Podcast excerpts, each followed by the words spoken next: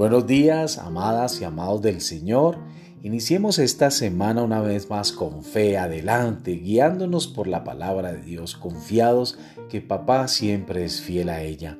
Así que permita que el amor de Dios, su gozo, su paz permanezca en su corazón. No se desaliente, confíe en Dios y Él hará. La semilla de hoy se titula 10.000 maneras, no razones.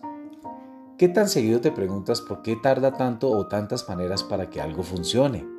Puede ser algo que estás tratando de componer o mejorar. Lo que sea, siempre hay alguna oposición o tentación que te quite del medio.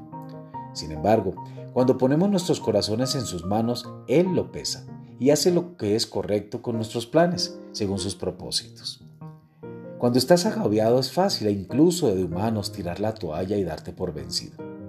No solo Thomas Edison fue tentado en esa área, pero incluso Nehemías cuando reconstruyó los muros de Jerusalén.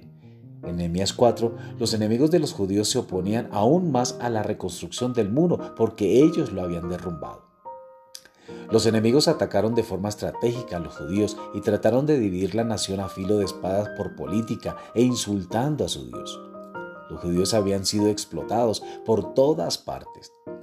Cada guerrero iba acompañado de toda su familia para ayudarles. Interminables partes del muro fueron puestas delante del enemigo para una fácil cosecha. En tiempo de guerra, Nehemías hizo algo similar al rey David. Viendo su situación, volteó a ver a Dios.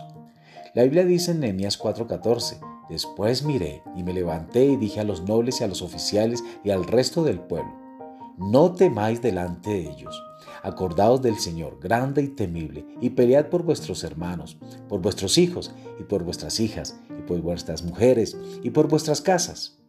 Dice que él miró, y él miró a Dios. Es claro que Nehemías dejó la situación en la divina protección de Dios. En el verso anterior, el 9, Nehemías y los judíos oraron a Dios, mientras según seguían siendo que amenazados.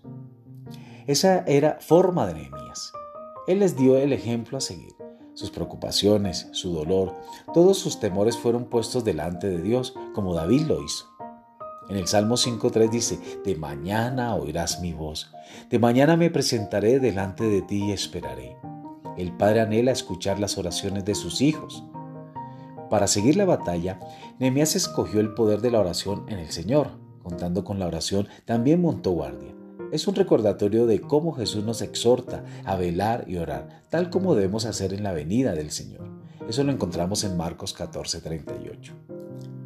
Lo segundo que hizo Nehemías fue hacer un recordatorio a la gente de la provisión y protección de Dios y a las formas tan maravillosas y asombrosas en que Él lo hizo. Nehemías confiaba en sí mismo, pero la gente tenía razón para no confiar. Él basó su respuesta en Dios, en quien es Él, lo que ha hecho y lo puede hacer con alguien si hay fe.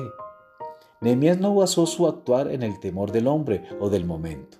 El temor a Dios es el mejor antídoto contra el tramposo temor del hombre. Proverbios 29-25 dice, el temor del hombre pondrá lazo, mas el que confía en Jehová será exaltado. Como Nehemías, Thomas Edison encaró incontables oposiciones a la hora de crear un invento.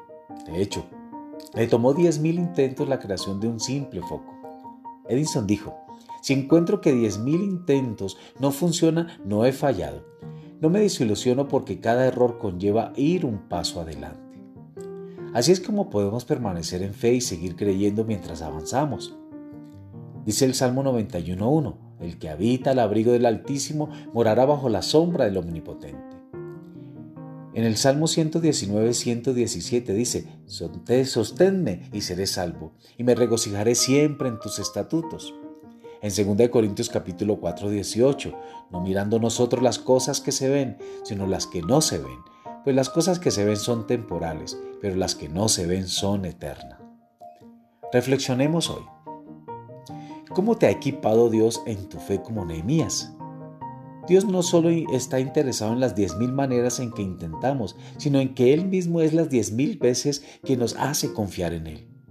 ¿Cómo puede el Espíritu Santo transformar tu alabanza? ¿Qué tan diferente será tu perspectiva diaria? Que hoy sea un día de expectativa para tu vida, para tu familia y para todos tus seres queridos. Que el Señor les bendiga.